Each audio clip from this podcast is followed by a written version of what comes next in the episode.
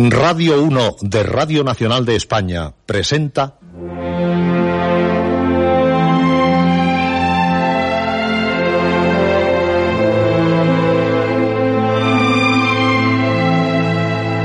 Historias.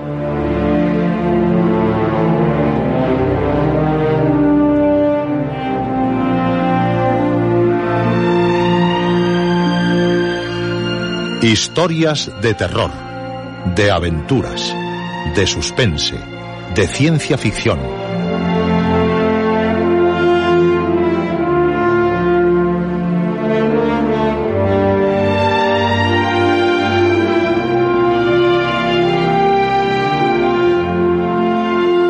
Un programa escrito y dirigido por Juan José Plans.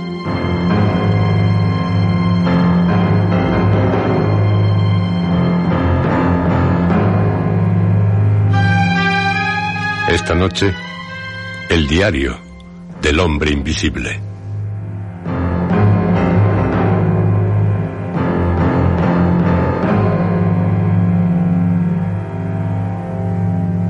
¿Preparado?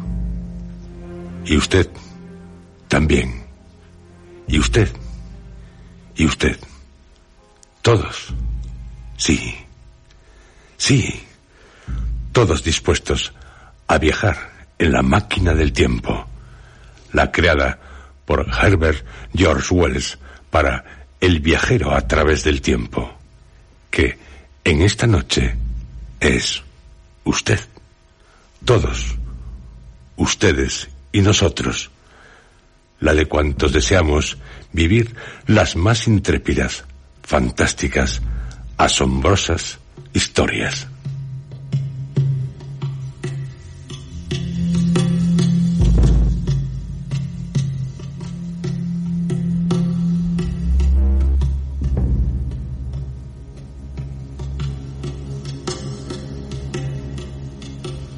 Volveremos en la máquina del tiempo que está en nuestra mente a 1897, al año en que Herbert George Wells escribió El hombre invisible.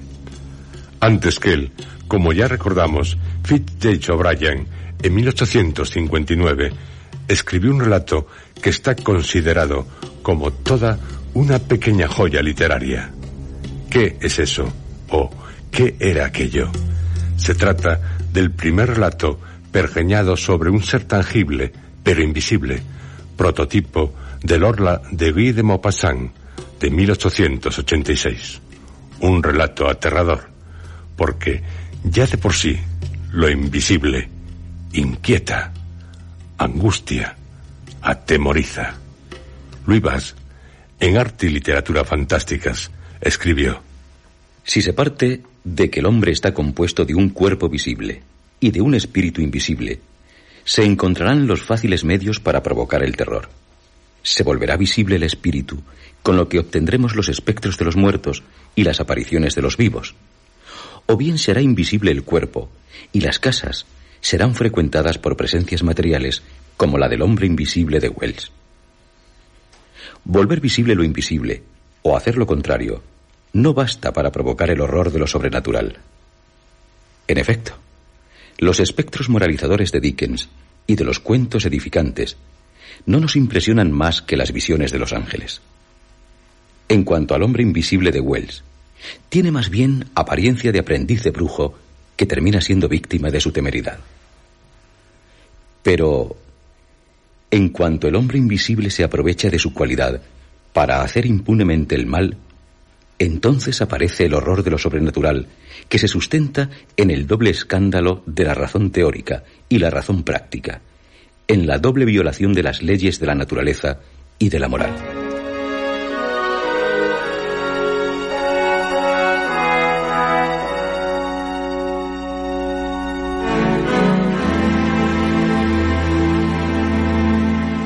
Herbert George Wells nos plantea en El hombre invisible los peligros que la ciencia mal utilizada puede conllevar. Pero su personaje no es alguien extraño como el de Fitzjames O'Brien o el Orla de Maupassant, y sí, un hombre, Alguien que acabará siendo víctima de su experimento, de su inaudito y maligno experimento. Es decir, el carácter científico de la invisibilidad aparecerá con Herbert George Wells. Otro hombre invisible es el creado por otro de los padres de la ciencia ficción, Julio Verne. Se trata del personaje de su obra El secreto de Virgen Storit, no precisamente una de sus más afortunadas novelas, que sería publicada póstumamente en 1910. Había sido escrita en 1902, prácticamente cinco años después de ser publicada la de H. G. Wells, en el año en que Méliès asombró con su película El viaje a la luna. El final del malvado Wilhelm Story, hijo del sabio, del inventor o del alquimista Otto Story, es también muy dramático. En 1757, según Julio Verne. Una mano invisible comenzó a blandir un sable. Aquella mano tenía que ser forzosamente la de Wilhelm Storis. Viendo que le era imposible huir, trataba de vengarse, ciego por la cólera, matando al capitán. Pero este también había desenvainado su sable para esperar el ataque de su enemigo. Los dos adversarios se hallaron frente a frente, en el duelo más desigual que se haya podido jamás imaginar. Uno de ellos era un hombre normal y perfectamente visible, y el otro no existía para los ojos de nadie. Fue un combate demasiado rápido para que tuviéramos tiempo de intervenir. El hombre invisible daba muestras de un gran dominio en el manejo del sable. El capitán se limitaba a atacar sin defenderse. Un golpe de soslayo, rápidamente parado, le hirió en un hombro. Pero de pronto su arma se hundió hacia adelante. Se oyó un grito de dolor y se vio caer el sable de la mano invisible que lo sujetaba. Las hierbas del suelo se inclinaron. No había sido el viento el que las había curvado. Fue el peso de un cuerpo humano. El peso del cuerpo de Wilhelm Storis, con el corazón traspasado por una estocada. Una oleada de sangre brotó de la nada y al mismo tiempo que se iba extinguiendo la vida de aquel cuerpo invisible, iba recobrando su forma material. En las convulsiones de la agonía, fue reapareciendo el cuerpo de Wilhelm Story. Julio Verne, en El secreto de Wilhelm Story, se inclinó abiertamente hacia la fantasía. No así Herbert George Wells en su hombre invisible, al que quiere dotar de cierta base científica. Otros, tras él, tratarían la invisibilidad humana, como Maurice Renard en El hombre del cuerpo etéreo de 1913 o Edmond Casal con El otro hombre invisible de 1919.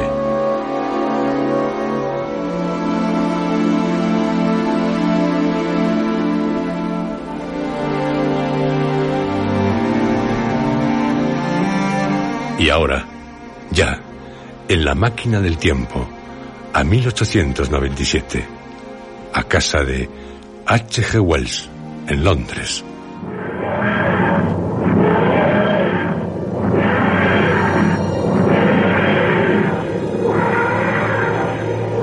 El escritor nos mira sonriente.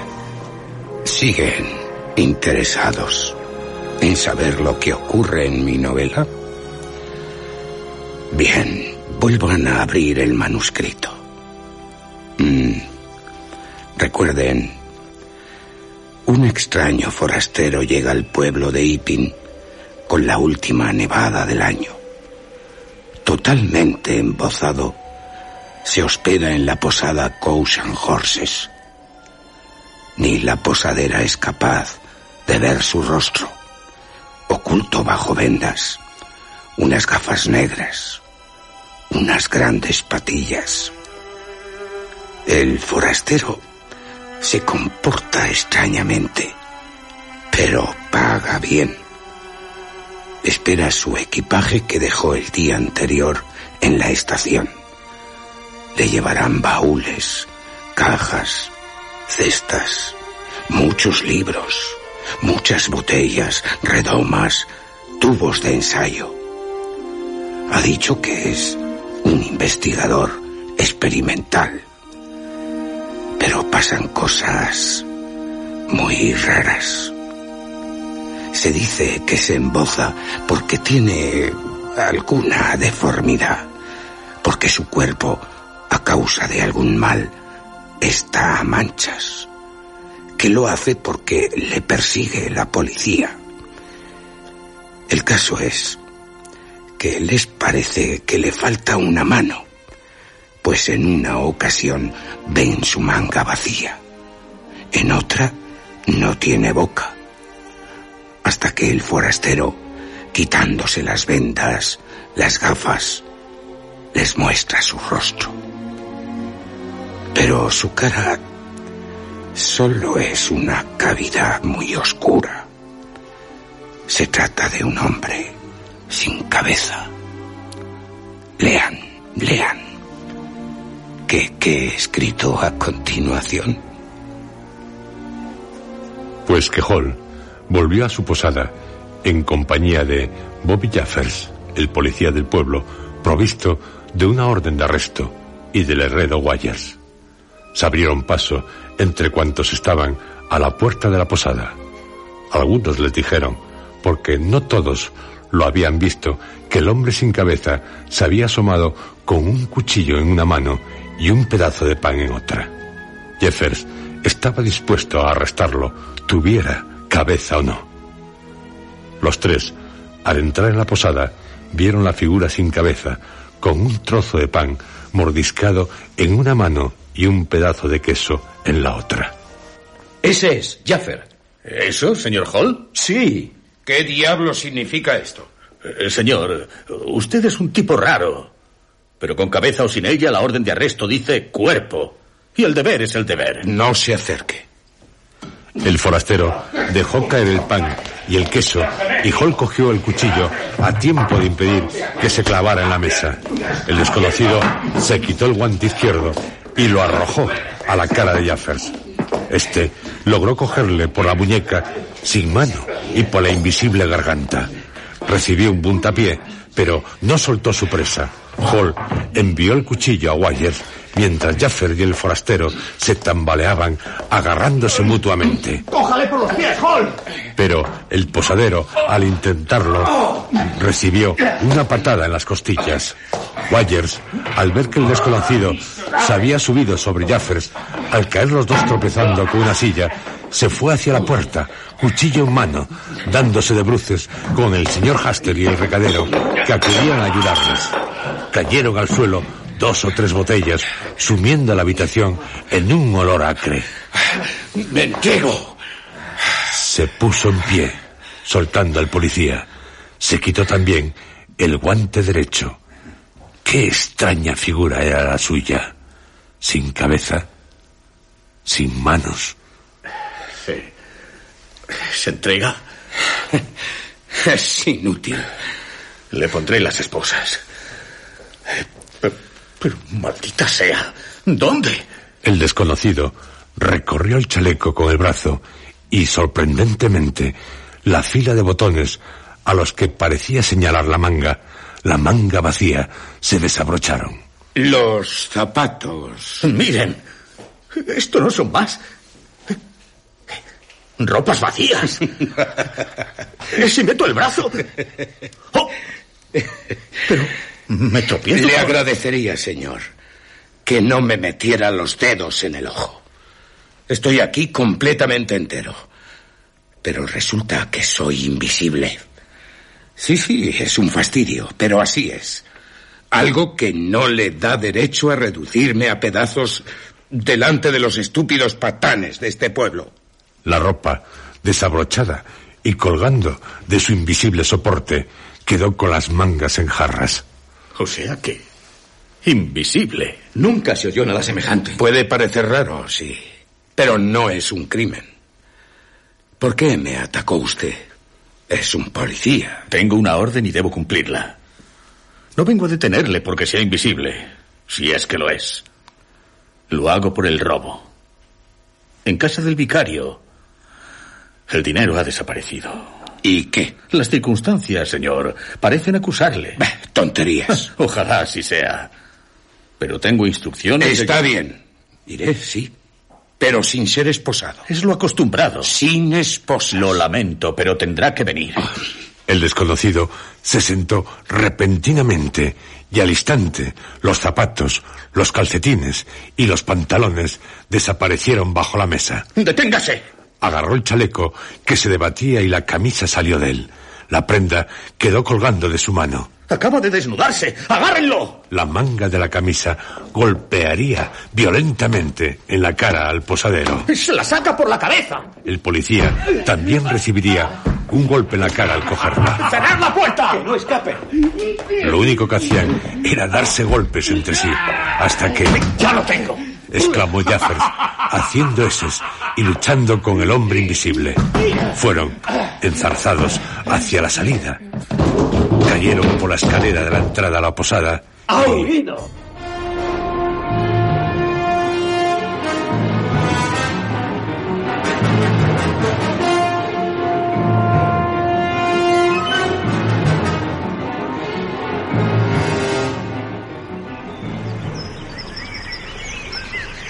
Gibbons, un naturalista aficionado, descansando en una colina cercana al pueblo, oiría maldecir, toser y estornudar a alguien. Pero no había nadie a su lado. Gibbons no estaba al tanto de lo sucedido en Iping, pero aquel extraño fenómeno le intranquilizó y corrió hacia el pueblo. A una milla y media de distancia de Iping, en la carretera Darderding.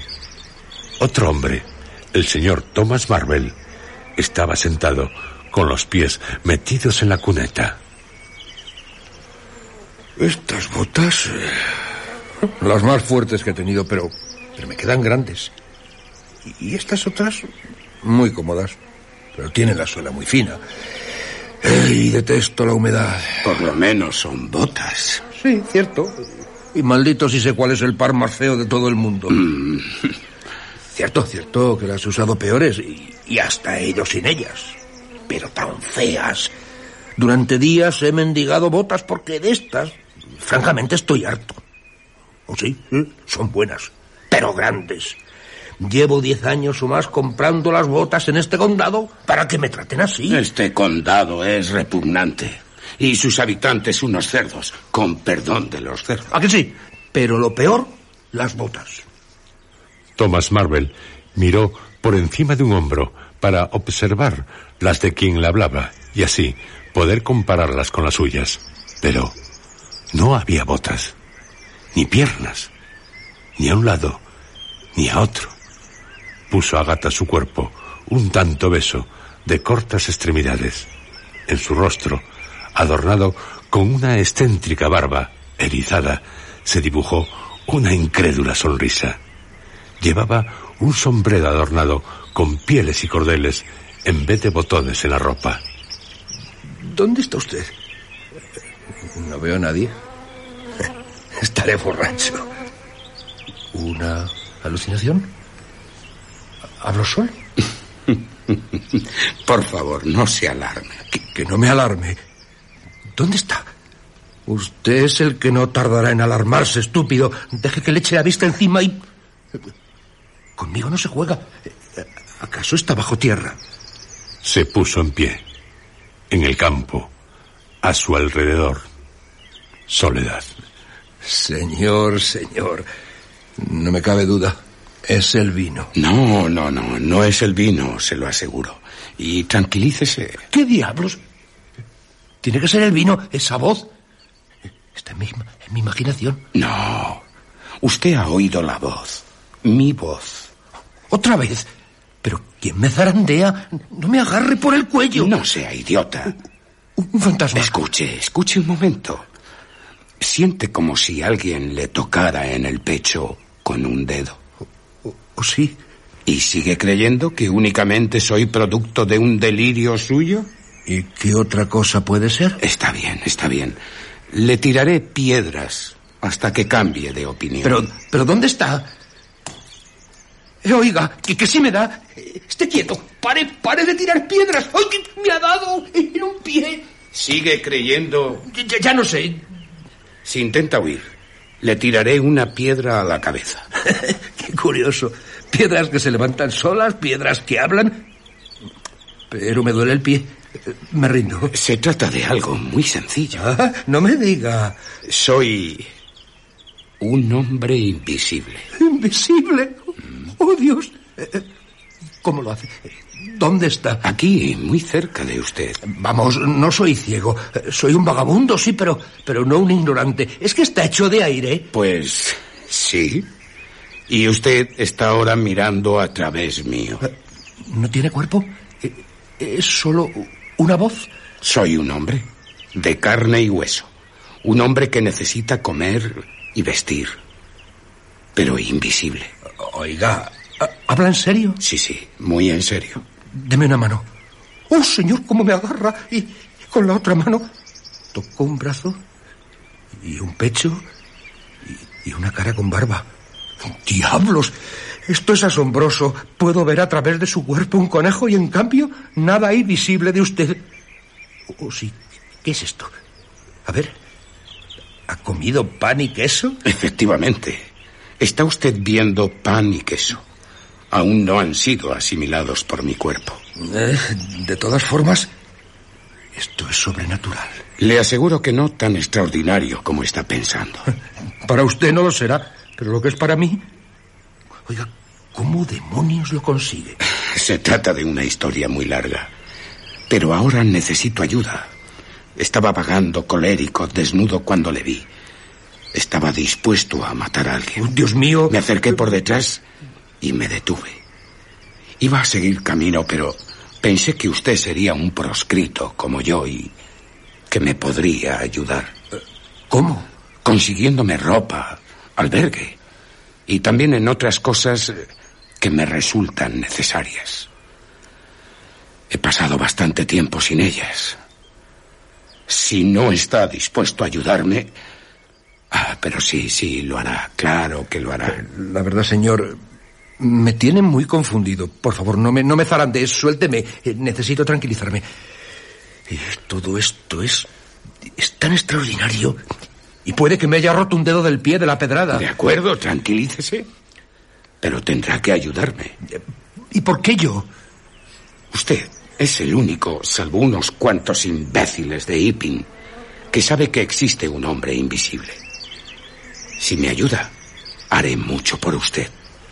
Un hombre invisible es poderoso. Pero si me traiciona... No, no me ahogue. Oh. Gracias. No, no, no deseo traicionarle. Solo deseo ayudarle. Dios mío. Sí, haré lo que me ordene.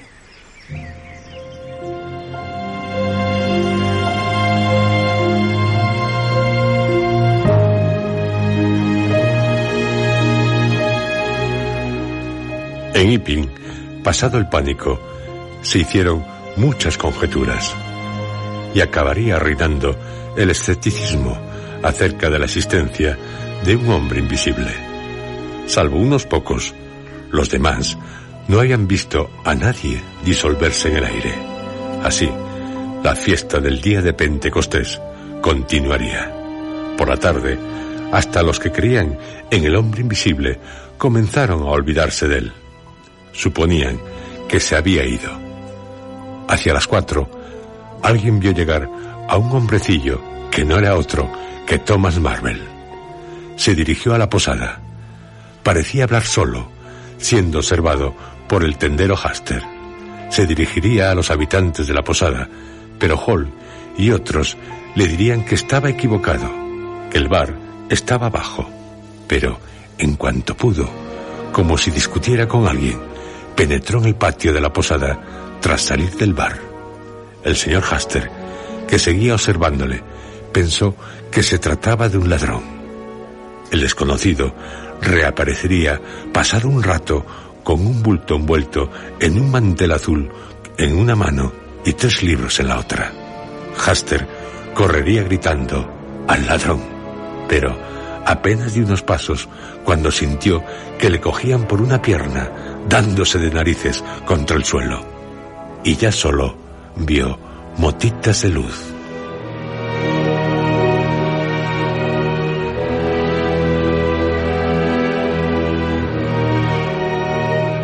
¿Qué había pasado en la posada con San Horses? El señor Cass, el boticario, y el señor Banting, el vicario, investigaban en la sala lo dejado por el hombre invisible. Mire, Banting, un diario. Un diario. Vaya, no hay nada en la primera página. ¿Y, y en las demás? Es un diario cifrado, lleno de números. ¿Seguro, Cass? ¿Ni un diagrama, algún dibujo? Véalo usted mismo. Aquí. Puras matemáticas. Y lo demás está escrito en ruso o en griego.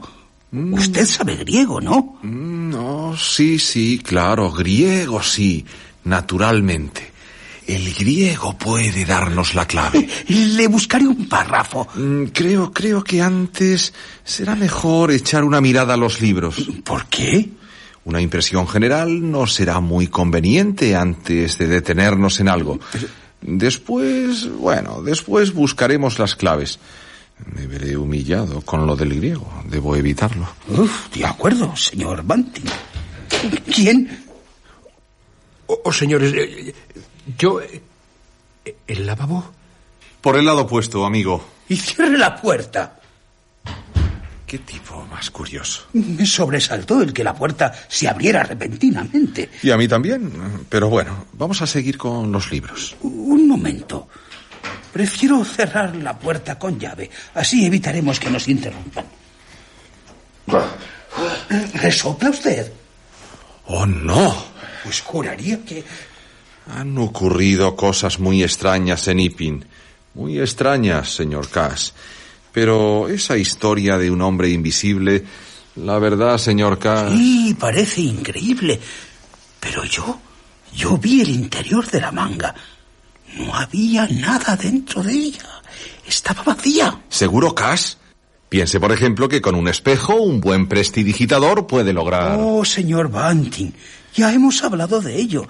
Y no quiero discutir de nuevo. Estudiemos los libros. Ah, y aquí está lo que. lo que me parece griego. ¿No son letras griegas? Oh, no veo muy bien. Ay, estas gafas. No puedo mover la cabeza. Me presionan en la nuca. Me inclina algo hacia la mesa. Ay, ¿y, y a mí? No se muevan. No se muevan, no les mato. Oh, Dios mío. Lamento, señores, el tratarles así con brusquedad, pero no puedo hacer otra cosa. ¿Desde cuándo acostumbran a curiosear en los libros de otra persona? De un investigador. Nosotros no. ¿Desde cuándo invaden la sala de un hombre desgraciado?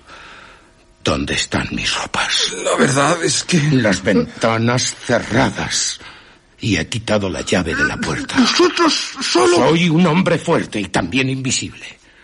Y tengo el atizador de la chimenea a mano. O sea que si quisiera, podría matarles e irme tranquilamente sin ser visto. ¿Comprende? Sí, sí. Compre- comprendemos. Si les suelto, ¿me prometen no hacer ninguna tontería? Confíe, confíe en nosotros. ¿Y harán lo que les ordene? Sí. Bien. Ah, creí que no iba a poder respirar.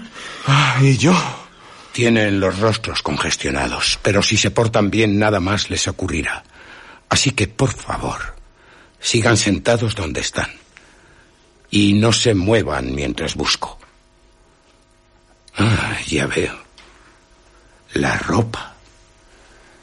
Hace calor de día, pero de noche... Un hombre invisible no aguanta tampoco el frío al estar desnudo. Y además necesito esos tres libros. Mientras esto ocurría en la sala de la posada, el señor Hall charlaba con Teddy Henry, el relojero, sobre lo ocurrido en el pueblo. Hasta que les llegó de la sala un desagradable olor, de alguna cosa química, y oyeron un murmullo de voces. ¿Se encuentran bien? Señor Cass, señor Banting. Oh, no, no haga eso. Pero, ¿qué diablos pasa? ¿Están bien? Oh, sí, sí. No se preocupe y, por favor no interrumpan. Qué extraño. Que no interrumpamos. Le digo, señor, que, que, no quiero, que, que no puedo. ¿Que no quiere? Supongo que no nos hablará a nosotros. Es vergonzoso. ¿Vergonzoso? ¿Qué es lo que estáis escuchando? Cosas extrañas. Eh, las dicen ahí dentro. es que no tienes otra cosa que hacer. Pero, mujer, yo... Tú y tú también. Teddy, deja de escuchar lo que nos importa. Eh, no estoy yo tan seguro de que no nos importe. Hemos oído perfectamente. ¿Habéis oído? La ventana. ¿Qué ventana? Vamos a ver. Y fue cuando Haster, el tendero, saldría de su tienda gritando al ladrón, armándose un gran revuelo en la calle. El tendero iría al suelo al ser cogido por una pierna. El hombre invisible actuaba mientras Thomas Marvel huía con el paquete y los libros.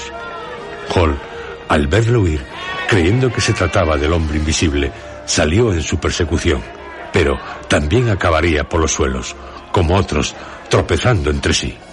Llegaría a aparecer, colérico, el señor Cass gritando. ¡Señor, mis pantalones! ¡Y toda la ropa del vicario! Posiblemente, el hombre invisible, en un principio, lo único que pretendió fue cubrir la retirada del vagabundo, pero su paciencia desapareció al ser golpeado por uno de los habitantes que indudablemente no supo que había tropezado con él. La que se armó en el pueblo. El hombre invisible, iracundo, volcaba tenderetes, empujaba a los desorientados habitantes de Iping, rompía los cristales de la posada Cousin Horse, cortó los hilos del telégrafo y se fue tras divertirse atemorizando a los del pueblo que se refugiaron en sus casas. Cuando volvió la calma, aún pasaron más de dos horas antes de que ningún habitante de Iping se aventurara a poner el pie en la calle principal.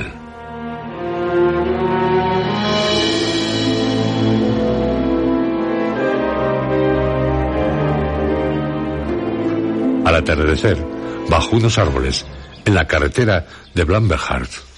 Señor Marvel, como intente escapar de nuevo. Suélteme, por favor. Me está haciendo daño en el hombro. Mire, ya hay moratones en él. Le juro que si se escapa de nuevo, le mato. No intentaré escaparme. Pero me equivoqué de camino. Además, como alguno llegó a golpearme, pues. Pues estaba un tanto confundido. Pues como no ande con cuidado, le aseguro que le caerán más golpes. Ya tengo bastante con aquellos idiotas mirando mis libros. Y usted ahora no se escapará con ellos. Antes. Antes nadie sabía que era invisible. Pero ahora. ¿Qué hacer? ¿Y yo? Saldré en los periódicos. Me buscarán. Y recelarán en todas partes de la posible presencia de un hombre invisible. Y no deje caer los libros. Lo siento, pero tendré que servirme de usted. Deja bastante que desear. Pero no tengo otro remedio. O sea que, que soy un cómplice suyo. Sí. Sí. Y muy, muy desgraciado. El peor que pueda usted tener. No soy fuerte. Tengo el corazón débil. Pude haber muerto haciendo lo que me pidió en Iping.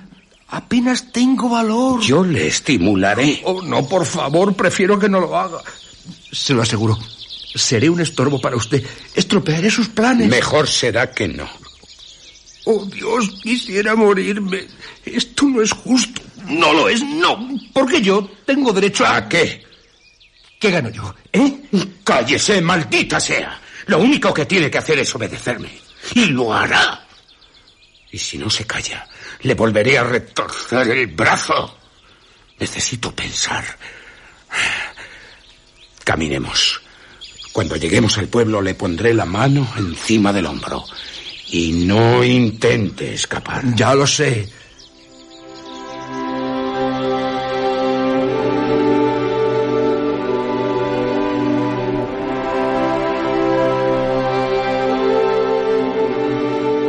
Al día siguiente, de mañana, Thomas Marvel estaba sentado en un banco junto a una posada en las afueras de Portstow. solo con los libros, pues el hombre invisible había cambiado de planes, dejando el bulto con las ropas en las afueras de Blamberhart. Un marino que salió de la posada se sentó a su lado, periódico en mano. Un día magnífico, ¿no le parece, señor? Oh, sí, mucho. Temperatura ideal. Efectivamente. Diría que he oído chocar monedas. Pero este tipo no creo que tenga dinero. ¿Y eso? ¿Libros? Eh, sí, eh, libros. En los libros se leen cosas extraordinarias. Oh, sí, claro. Aunque también se pueden leer cosas extraordinarias eh, en lo que no son libros. ¿Cierto? En los periódicos, por ejemplo. Eh, En este. Supongo. eh, Me cuenta una historia. La historia de un hombre invisible. ¿Invisible? Oh, pero... ¿En dónde? Aquí. Dios mío. No, no, aquí mismo no, pero, pero sí cerca. Y ha hecho de todo. Eh, no he leído desde hace unos días el periódico. eh, eh, por eso no... ¿Sabe dónde se apareció por primera vez? Pues en el pueblo de Iping. Eh, ¿Sí? ¿En Iping? Pero allí dicen que no saben de dónde salió. Mire. Mire, mire el titular. Extraños sucesos en Iping. Y que hay buenas pruebas de su existencia. Dios, Dios. ¡Qué historia! Prodigiosa. Y entre los principales testigos hay un médico y un clérigo. Le vieron, eh, bueno, no le vieron, pero sí lo notaron, por decirlo de alguna manera. El hombre invisible estaba alojado en la posada Caution Horses. A ella llegó un tipo raro, todo embozado, con vendas, gafas negras. Pero hasta que no se quitó los vendajes, no supieron que era invisible. Quisieran detenerle, pero él, quitándose la ropa, logró escapar. Algo... Algo increíble. De no ser porque... Extraordinario. La verdad, lo que es yo, nunca había oído hablar de un hombre invisible. Pero claro, en, en la actualidad, ¿Y ese hombre, el, el- el invisible, qué más ha hecho? pues ya es bastante el ser invisible, ¿no le parece? Se escapó y nada más. ¿Y no tenía ningún cómplice? Con un hombre invisible ya es suficiente. No, pues no lo tenía. Aunque el que ande un hombre así por ahí suelto, bueno, la verdad me intranquiliza. Ahora está en libertad. ¿Y sabe qué dirección se supone ha tomado? Pues no. La de este pueblo. La de Portstow. No me diga. Pues sí. Eso es lo que he leído en el periódico. Y me asusta. ¿Qué haría usted si, si le atacase un hombre invisible? Pues, pues no, no sé cómo es. eh, Hasta puede pasar entre los policías paseando tranquilamente. Bueno, yo... eh, La verdad es que sé una o dos cosas sobre el hombre invisible de, de buena fuente. ¿Qué sabe? ¿Usted? Pues sí, yo... ¿Y qué es? ¿Qué es lo que sabe? Algo tremendo. Lo cierto es que... ¡Ay! ¿Qué le ocurre? ¿Por qué se levanta? ¿Le duele algo? Mm, No, es, es un, un dolor de muelas. Pero se coge una oreja. Creo que mejor será irme. Pero usted me iba a decir algo sobre el hombre invisible. Mentira. ¿Qué? Que es mentira. ¿Lo del invisible? Sí, Pero si lo he leído en el periódico. no es cierto. En tal caso, oiga, ¿por qué me dejó contarle lo que trae el periódico? ¿Quería dejarme en ridículo?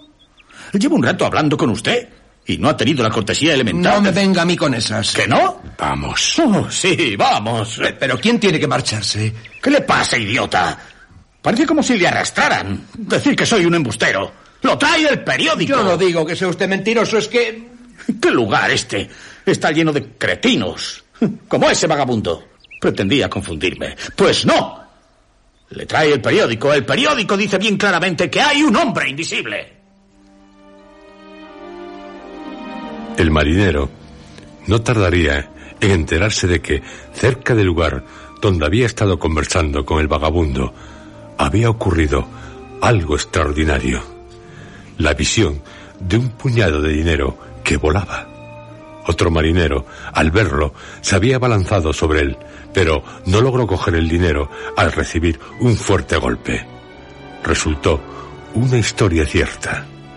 Habían desaparecido en el vecindario cantidades de dinero hasta de la compañía bancaria de Londres y del condado, de tiendas, de posadas El dinero volaba junto a muros, por lugares poco iluminados y desaparecía. Un dinero que acababa en los bolsillos del vagabundo Thomas Marvel. El marinero, días después, acabaría comprendiendo que había estado muy cerca del hombre invisible.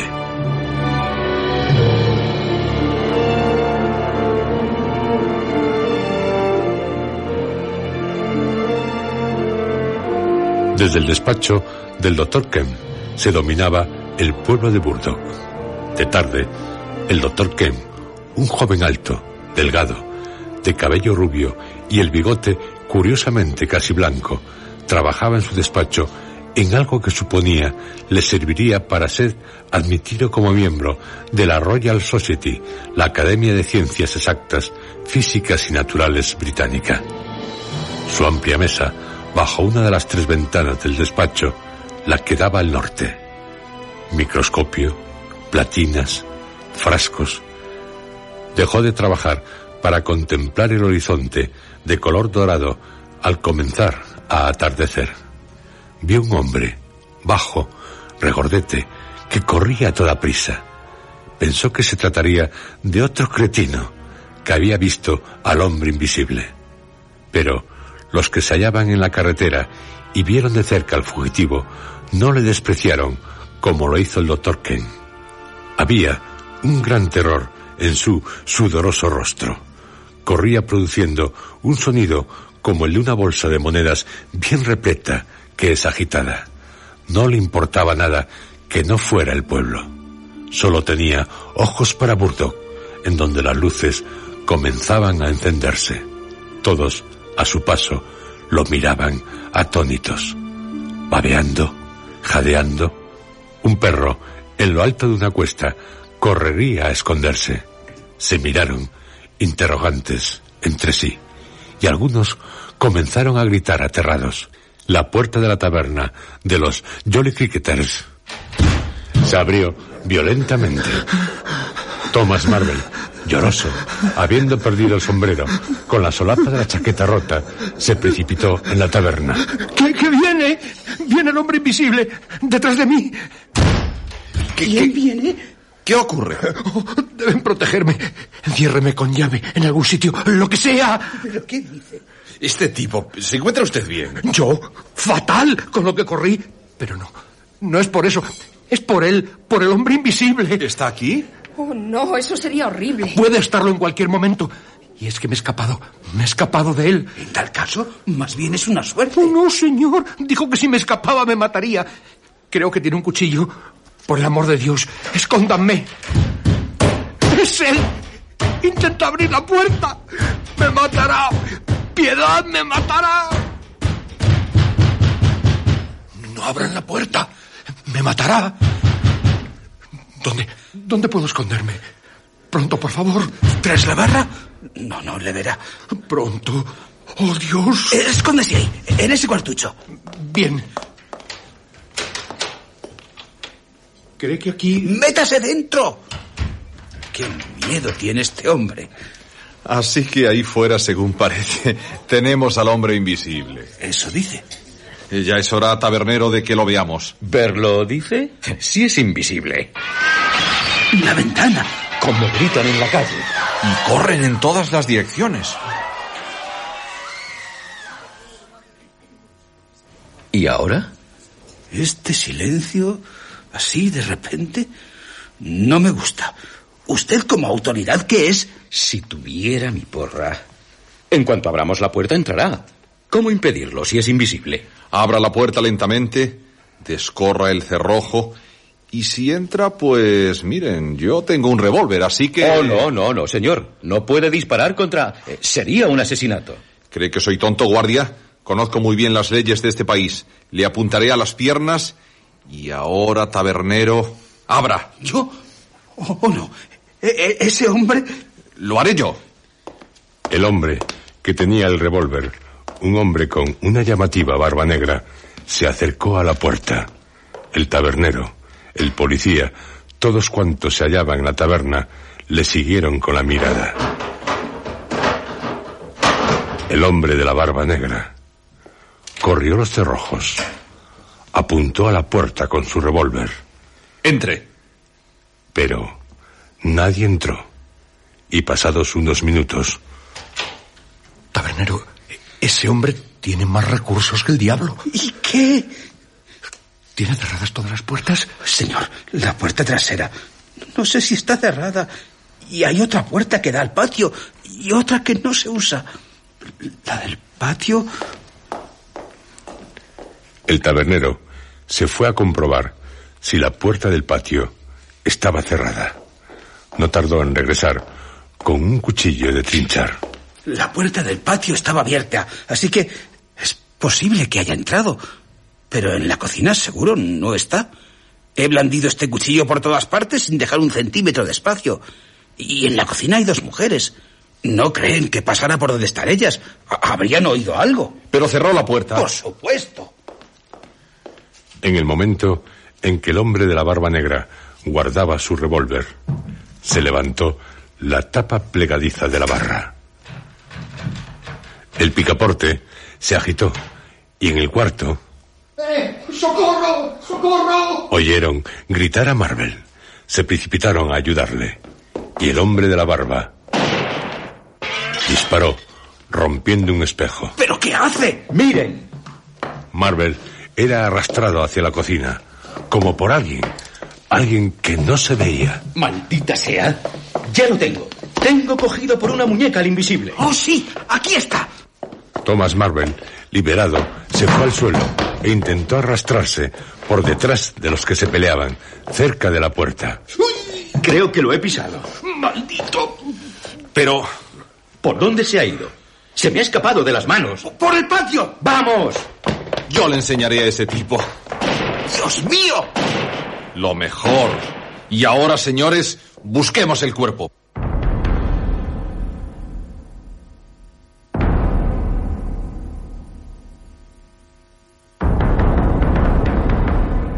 Al doctor Ken le había llegado el sonido de los disparos. ¿Quién estará disparando en el pueblo? Oh, estos de Burdock son tan estúpidos.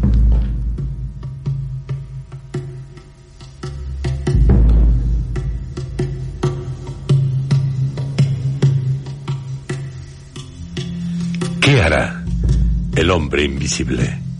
Porque ya, ya lo he dicho, la comedia será tragicomedia y finalizará en drama. Y es que el hombre invisible será capaz de todo.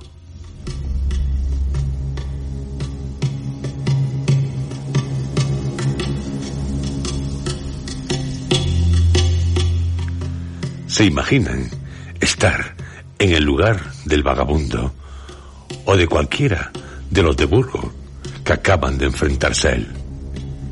¿Y el doctor Ken? Para él, los que creen en la existencia de un hombre invisible son unos estúpidos. El hombre invisible. Él se ríe de él. Y la que le espera.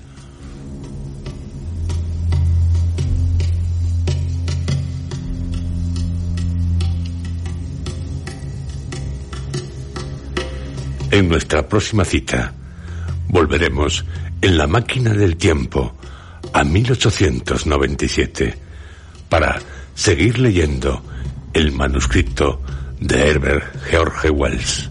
Se titula El hombre invisible.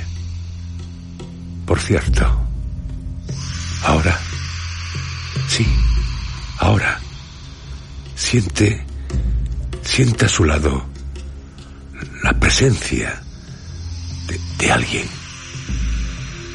Alguien que, que no puede ver. Y sí, oler. Y, sentir. ¿Qué, ¿Qué es? ¿Qué puede ser? Cuidado. Mucho cuidado.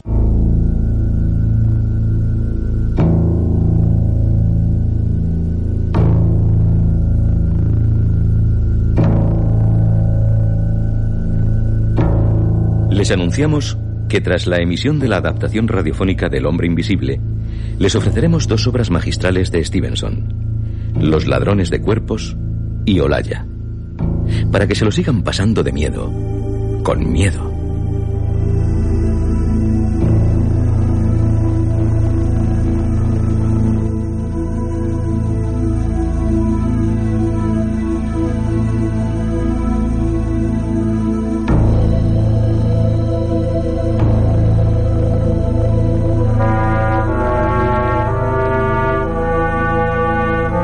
Y de miedo y con miedo.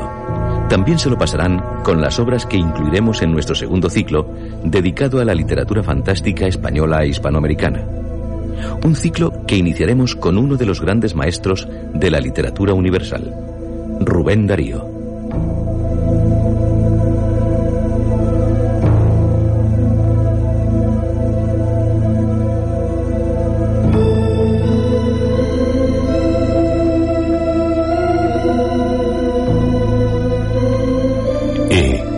Deseando que no esté a su lado ningún ser invisible, nos despedimos de ustedes hasta la próxima semana. Les esperamos.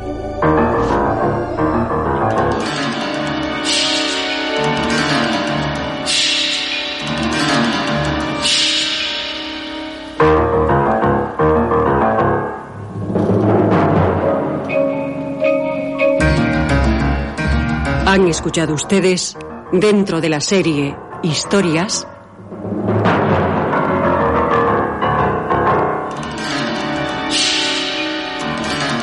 El diario del hombre invisible.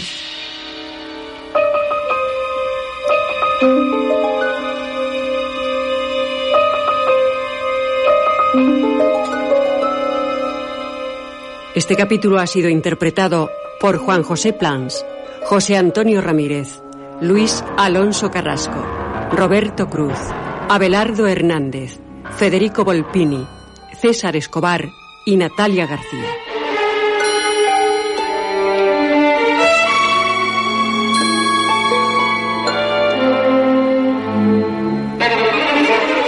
Efectos especiales, Joaquín Úbeda.